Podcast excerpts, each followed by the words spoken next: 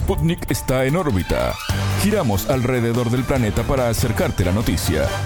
Bienvenidos. Desde Montevideo comienza el informativo de Sputnik en órbita. Somos Martín González y Alejandra Patrone. Es un gusto recibirlos. Comenzamos con las noticias. Estos son los titulares. Comienza en órbita. Una selección de noticias para que sepas lo que realmente importa. Titulares. Nuevo mapa. En Colombia, el gobierno de Gustavo Petro enfrentó un duro revés en las elecciones regionales. Avance. El ejército israelí rodea la ciudad de Gaza tras su avance desde el este. Desencanto. En Perú se profundizó la crisis de popularidad de la presidenta Dina Boluarte y del Congreso. Crisis. Más de 10 millones de migrantes cruzaron la frontera de Estados Unidos en lo que va del gobierno de Joe Biden. Traición. El jefe de la República Rusa de Dagestán afirmó que los disturbios en el aeropuerto fueron orquestados desde el extranjero. Desastre en México. La electricidad en Acapulco, afectada por el huracán Otis, se restablecerá este martes 31. Estos fueron los titulares. Vamos con el desarrollo de las noticias. El mundo gira y en órbita te trae las noticias. Noticias.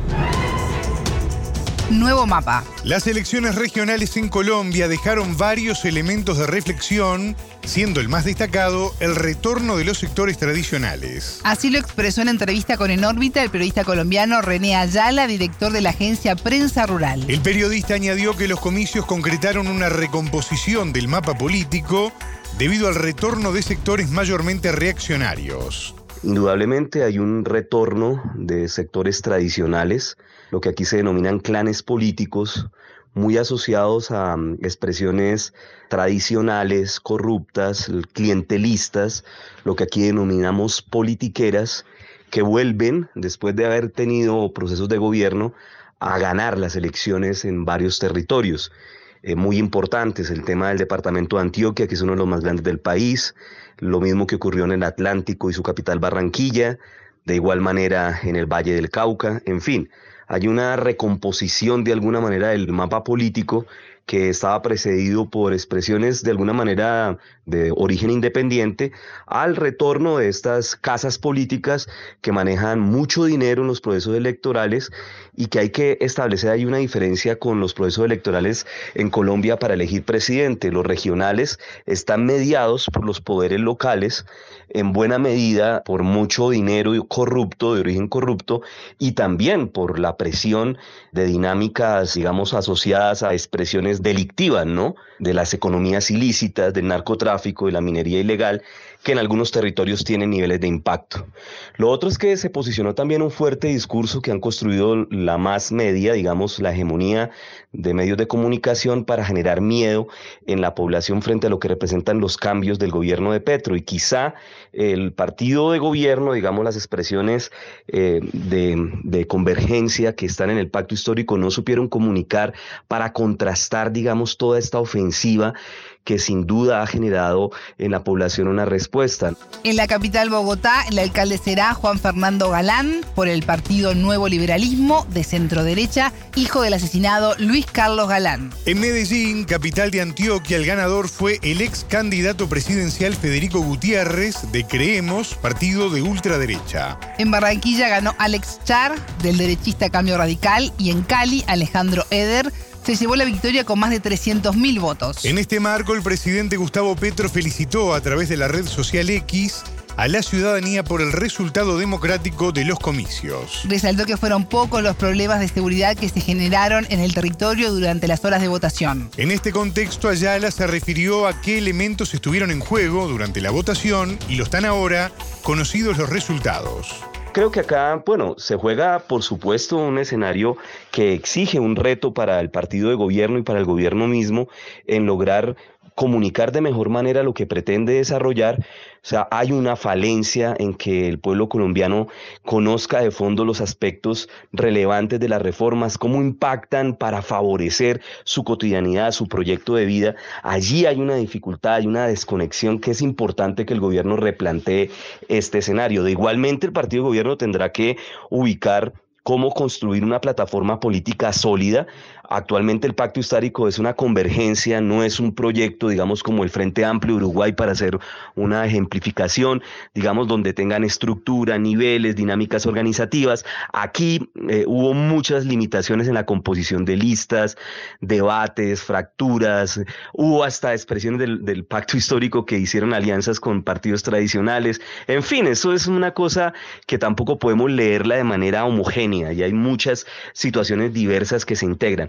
Por supuesto, es muy importante, y el presidente ya lo planteó en su intervención, conectar el proyecto de gobierno que se llama Colombia Potencia de la Vida con los planes, con los programas regionales, porque hay una sinergia absolutamente real. Eso no se puede quebrar de un momento a otro de cómo los recursos y la política pública orientada desde el gobierno central contribuye para que efectivamente avancen los procesos en los territorios regionales que permitan desarrollar también dinámicas en, en la perspectiva de, de, los cambios, de las transformaciones que urgen en buena parte de los territorios colombianos. Unos agobiados por la guerra, otros por la pobreza, otros por la exclusión, por la marginalidad. En órbita también entrevistó a Juanita Rico, reportera en Democracia Abierta para América Latina y directora de contenidos de la revista PIM. La periodista relató que los comicios regionales dejaron varios elementos interesantes tras conocerse los resultados. Entre ellos subrayó la elección del ciudadano ruso Mikhail Krasnov como el nuevo alcalde de Tunja en la central Boyacá. De los datos curiosos, definitivamente el más curioso es que Mikhail Krasnov, pues ruso, se vuelve alcalde de Tunja, Boyacá. Tunja, pues muchas, obviamente personas por fuera de Colombia no lo saben, pero Tunja fue por mucho tiempo la capital del país en época, pues no, en, hace muchísimos años, entonces sí es, es una capital importante y definitivamente que gane un extranjero es curioso. Por otra parte, digamos, la mayor, ayer también se votaban los concejales de Bogotá y quien sacó la mayor votación fue básicamente un motero, que eso quiere decir, pues él es un líder de los moteros, es decir, el líder de los gremios de motos de la ciudad, sacó 68.833 votos, lo que lo hace el concejal más votado este año y eso es, es un dato curioso porque con su sola votación casi supera la totalidad de los votos que obtuvo Rodrigo Lara, candidato a la alcaldía, que promovía la lista en la que él estaba. ¿Qué otros datos curiosos hay? Pues definitivamente también el hecho de que, por ejemplo, hubo lugares donde ganó el voto en blanco y se va a tener que repetir la votación, como en Gamarra, Cesar, o que, por ejemplo, en Herbeo, Tolima, solo había mujeres candidatas. Es un municipio donde solo hubo mujeres candidatas. Eso también es un dato curioso. Eso no, pues no es normal en Colombia. Escuchábamos a Juanita Rico, reportera en Democracia Abierta para América Latina y directora de contenidos de la revista P&M, y antes a René Ayala, director de la agencia Prensa Rural. Avance. Las fuerzas terrestres del ejército israelí rodean la ciudad de Gaza tras su avance desde el este en dirección al interior. Los tanques alcanzaron el distrito de Zeitún y la carretera de Saladino, la arteria principal del enclave palestino que lo atraviesa de norte a sur. Tel Aviv intensificó su ofensiva terrestre en los últimos días como represalia a los ataques de Hamas en su territorio el sábado 7 de octubre. El ejército israelí informó que destruyó instalaciones del movimiento, incluido lanzadores de misiles antitanque. Además, según las fuerzas de defensa de Israel, cuatro altos combatientes fueron eliminados. Este lunes 30 jamás divulgó un video de tres rehenes, catalogado por la oficina del primer ministro israelí Benjamin Netanyahu como cruel propaganda psicológica. En el material, las mujeres cuestionan al jerarca por negligencia política y nacional por no prever el ataque de Hamas. No había militares ahí, nadie llegó, nadie nos oyó, afirmó una de ellas. La agresión del movimiento islamista en Israel dejó 1.400 muertos, en su mayoría civiles y 239 rehenes. Los bombardeos de represalia ya mataron a más de 8.300 personas en Gaza, según informó el Ministerio de Salud local, gobernado por Hamas desde el año 2007. El gobierno de Benjamín Netanyahu prometió derrocar a los gobernantes de Hamas en Gaza e indicó esta será una guerra larga y difícil. Naciones Unidas calcula que hay cerca de 1,4 millones de desplazados en la franja de Gaza. El alto comisionado para los derechos humanos de la ONU, Volker Tark, a su vez, expresó su preocupación por el castigo colectivo infringido a los palestinos. Rechazo.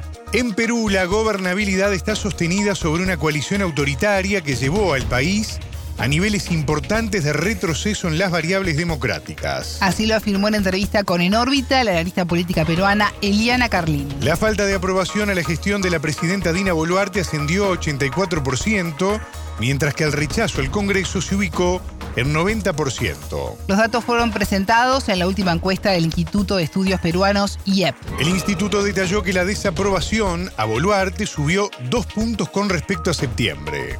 Por su parte, la aprobación de la gestión de la mandataria se mantuvo en 10% y el porcentaje de personas indecisas bajó a 6%. Yo creo que se sostiene en una coalición autoritaria que es la que está manteniendo el control desde los distintos poderes del Estado y aquí viene el peligro. Se habla ya de manera muy clara de un retroceso en las variables que definen la democracia del Perú esta coalición autoritaria no solamente gobierna pues desde el Ejecutivo y Legislativo, que como vemos en la encuesta del Instituto de Estudios Peruanos, tienen ambas instituciones un rechazo tremendo. En el caso de Dina Boluarte, había un incremento muy significativo. En agosto eh, su desaprobación llegaba a 79%, que ya es bastante mal. Y eh, la última encuesta eh, arroja 84%, ¿no? Que es pues una cifra tremenda. Sin embargo, el Congreso de la República está incluso peor, ¿no? Cuando uno podría decir que es difícil. El Congreso de la República tiene una desaprobación de 90% muy sólida en todas las últimas mediciones y en el centro y el sur del Perú llega a ser de 93% el rechazo, ¿no? Entonces, es evidente que la ciudadanía se da cuenta que lo que está pasando aquí es que hay una alianza corrupta, mafiosa, que lamentablemente es una alianza de quienes no han ganado las elecciones. Entonces yo creo que hay un par de motivos por los cuales se mantienen y se sostienen. Primero porque hay un copamiento de las instituciones y lamentablemente eso se suma a una crisis económica galopante en la cual tras presión desde el exterior que han venido Moody's y demás calificadoras sincerando las cifras del Perú, el ministro de Economía ha terminado por reconocer una situación de eh, recesión que habían negado por todos estos meses. En este contexto, Carlín se refirió al papel que ha jugado en estos meses el campo popular en su resistencia al actual gobierno y Congreso. En ese sentido, la analista señaló que el país está en una suerte de letargo intensificado ante el riesgo de que más militantes pierdan su vida por la represión. A lo que se suma el impacto de la crisis económica. Ha habido un golpe económico muy fuerte eh, el esfuerzo de eh, todas las organizaciones, movimientos, de trasladarse a la ciudad de Lima para eh, manifestar su repudio al régimen de Boluarte, hay que decirlo, ha sido un esfuerzo casi heroico de personas que han autogestionado dentro de sus comunidades los recursos para poder mantener a sus representantes aquí en la ciudad de Lima. y bueno, lamentablemente la respuesta del gobierno fue 70 muertos, ¿no? Entonces, ¿qué puede desincentivar más la participación popular que el riesgo de morir? Evidentemente, esto ha sido un golpe muy, muy, muy duro y no solamente son, hay 70 muertos, nosotros nos olvidamos que hay heridos con secuelas graves que tampoco han recibido la atención oportuna y por supuesto el Estado les ha dado la espalda ominosamente, pero además hay personas que al día de hoy siguen detenidas. Hay personas que han sido detenidas arbitrariamente en el marco de estas protestas, entonces en realidad han sido golpes sumamente duros a la, a la movilización, a la articulación popular. Y como te digo, esto se ve empeorado por eh, la situación económica que sabemos todos termina por golpear de manera muchísimo más intensa también a los sectores populares. Entonces, creo que si a eso le sumamos una falta de representación política en general, yo creo que ahora mismo estamos en una suerte de letargo intensificado por no solamente el desincentivo que es eh, estar frente a un régimen tan represor, tan arbitrario y tan persecutor, sino que además pues eh, la crisis económica aprieta y aprieta de verdad. Por otro lado, el analista se refirió a los detalles del acuerdo entre Chile y Perú en el que se anunció la creación de una comisión mixta de cooperación en defensa. De hecho, Boric ya se había mostrado con bastante apertura hacia este gobierno e incluso rápidamente después de sucedidos los hechos en que pierden la vida 70 compatriotas. Entonces, creo que mm, hay una apuesta por hacer estas reuniones vamos a decir, en el marco subregional, Dina Boluarte acaba de estar reunida con el presidente saliente de Ecuador, con Lazo, pese a que ya hay, ya hay un nuevo presidente electo. Eh, así que en las postrimerías de este régimen ella del régimen de Lazo había tratado inclusive no de tener eh, una foto con eh, los países vecinos. En el caso de Chile es mucho más significativo. es una cuestión bastante, vamos a decir, protocolar, que no es que obedezca alguna amenaza particular en cuanto a la paz y la seguridad, pero eh, es una, una muestra pues de de buenas relaciones diplomáticas con un vecino con el cual no hemos tenido particularmente buenas relaciones diplomáticas, sino todo lo contrario, ¿no? Porque entiendo que eso se trata de una suerte de intercambio de experiencias y ejercicios combinados para la gestión de desastres y esto en el marco de que se, se viene también aquí a Perú ya con muchísima fuerza un fenómeno del niño cuyas actuales eh, proyecciones superan a las proyecciones que indicaban hace unos meses cuál iba a ser su intensidad. Por tanto, es un fenómeno del niño que parece que será bastante más intenso de lo que se esperaba. Escuchábamos a la analista política peruana Eliana Carlí. Crisis. Más de 10 millones de migrantes cruzaron la frontera de Estados Unidos durante el gobierno de Joe Biden, iniciado en enero de 2021. La estimación es del sitio web Center Square, un proyecto de la Fundación Franklin News, una organización conservadora de noticias en línea. Actualmente los candidatos presidenciales y legisladores republicanos acusan a la Casa Blanca de no asegurar la frontera sur con México. Biden finalmente dio marcha atrás en su decisión de cancelar la construcción de un muro fronterizo propuesta de su predecesor, Donald Trump. A principios de octubre, el Departamento de Seguridad Nacional anunció planes para instalar más de 30 kilómetros de nuevas barreras a lo largo del río Bravo en el sureste de Texas. El viernes 27 de octubre, la Oficina de Aduanas y Protección Fronteriza de Estados Unidos informó que liberó a más de 900.000 migrantes en el país en el año fiscal 2023. Esta oficina informó 3.201.144 detenciones durante el actual año fiscal, periodo que abarca del 1 de octubre al 30 de septiembre. El dato marca el tercer año consecutivo récord de cruces fronterizos sin documentos durante la administración Biden. El mandatario anunció en abril su candidatura a la reelección en los comicios de 2024. La calificación entre sus compañeros del Partido Demócrata cayó 11 puntos porcentuales desde septiembre hasta el 75%. En tanto, su aprobación general descendió a 37%, según indica una nueva encuesta de Gallup. Traición. El jefe de la República Rusa de Dagestán afirmó que los disturbios en el aeropuerto ruso fueron orquestados desde el extranjero. Creo que los instigadores de la protesta son nuestros enemigos, manejaron estos acontecimientos desde Ucrania, dijo Sergei Melikov. El incidente en el aeropuerto es cinismo y traición a los militares rusos participantes en la operación militar en ese país, remarcó.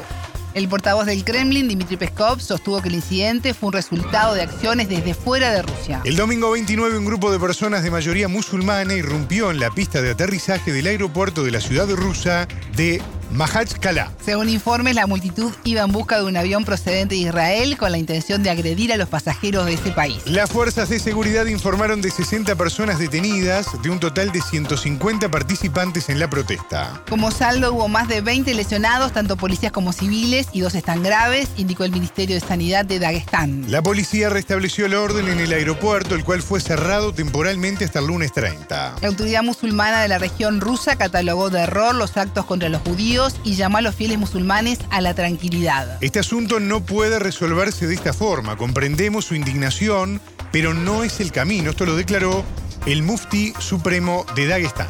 En tanto, el gobierno de Israel informó que su embajador en Rusia trabaja con las autoridades locales para mantener seguros a ciudadanos israelíes. Los disturbios ocurrieron en el contexto de la escalada del conflicto palestino-israelí que desde el 7 de octubre dejó miles de muertos en ambas partes desastre. La energía eléctrica en la ciudad mexicana de Acapulco, golpeada por el huracán Otis, será restablecida por completo este martes 31. Así lo afirmó el director general de la Comisión Federal de Electricidad, Guillermo Nevares Elizondo, en conferencia de prensa. En tanto, la cifra preliminar de personas fallecidas aumentó a 45 y son 47 los desaparecidos. El miércoles 25 de octubre, Otis tocó tierra en Acapulco y zonas aledañas como Coyuca de Benítez. La tormenta tropical prevista por los servicios de meteorología se elevó a categoría 5, la más alta en la escala Saffir-Simpson, y los vientos llegaron a 270 kilómetros por hora. Este 30 arribó a la zona un barco con una grúa para sacar los barcos hundidos, donde podría haber personas que no lograron llegar a tierra. En conferencia de prensa, el presidente Andrés Manuel López Obrador habló telefónicamente con el titular de la Secretaría de Marina, Rafael Ojeda. Y lo que tiene que ver con las embarcaciones que se hundieron, eh, eso hay que seguirlo eh, atendiendo eh, para tener el reporte. También aclarar si hay desaparecidos que estaban cuidando estas embarcaciones y no pudieron pasar a, tierra, no pudieron salir de las embarcaciones, revisar bien esto, porque ayer se habló de desaparecidos, de personas, de trabajadores que cuidaban estas embarcaciones turísticas. Hay que eh, tener toda la información, eh, almirante. Sí, señor. El día de hoy, eh, como a esto de las 10, 11 de la mañana, va a arribar un barco que tiene una grúa para levantar embarcaciones. Es una grúa de una capacidad más o menos de 10 toneladas. Entonces vamos a, con ese, esa embarcación, vamos a empezar a recuperar las, las embarcaciones que sabemos ya dónde están Esperemos que pues, no haya vidas ahí, o perdón, no, haya, no vayamos a encontrar algunas personas ahogadas, pero sí estamos metidos en esto. La idea es de dar un barrido por toda la costera. Ya tenemos comunicación con las personas que se nos han acercado para darles ese apoyo. El mandatario también contactó en vivo con la gobernadora de Guerrero, Evelyn Salgado, quien se refirió al trabajo de búsqueda de desaparecidos. Hemos reforzado el programa de búsqueda que tenemos de la mano de la Secretaría de Gobernación, de las comisiones nacionales y locales de derechos humanos, eh, de la Comisión Nacional eh, de Búsqueda. Estamos aumentando a 30. Iniciamos con 23 brigadas, ahorita ya son 30 brigadas que están actuando tanto en Acapulco como en Coyuca de Benítez y al momento, gracias a esas brigadas, se han localizado a 152 personas que en estos momentos ya se encuentran en contacto con sus familias, con sus seres queridos y bueno, pues eh, tenemos también el reporte de dos ciudadanos eh, suecos que fueron localizados también a través de este programa. Vamos pues a seguir trabajando por nuestro hermoso puerto de Acapulco, informando en todo momento a la ciudadanía y pues trabajando sin descanso hasta recuperar eh, el brillo de nuestro amado puerto. Según informó la gobernadora, después del paso del huracán, la zona quedó incomunicada por más de 24 horas y poco a poco se restablece el servicio telefónico. El mandatario presente en la zona afectada el último fin de semana le consultó sobre la comunicación terrestre. Evelyn, ¿cómo vamos en la limpieza de las calles? Ya nosotros lo constatamos ayer, pero eh, es importante que se informe Así es, se está avanzando eh, rápidamente, de verdad que se está haciendo una labor titánica por parte de los tres niveles de gobierno. La escénica, que era una de las avenidas principales que conectaba eh, la parte de Diamante con la costera, pues ya se encuentra libre. Los compañeros están trabajando a marchas forzadas para retirar algunos restos que quedan eh, de árboles caídos, ramas, piedras, pero la mayoría de las avenidas ya se encuentran transitables, así como la autopista. Se ha dado mucha información de que aún no hay paso en algunos lugares, pero eh, aquí ya tenemos eh, todo completamente transitable, salvo algunos residuos que se tienen que retirar, piedras, ramas, pero la mayoría de las avenidas ya se encuentran pues abiertas, ya disponibles, ya está la vialidad. Acapulco es uno de los centros turísticos más importantes de México. Según la Asociación de Hoteles y Empresas Turísticas, se podrá volver a operar recién en 18 meses. Hasta aquí en órbita. Pueden escucharnos todos los días en vivo a las 18 hora de México, 21 de Montevideo y a las 0 GMT por spondingnews.lat.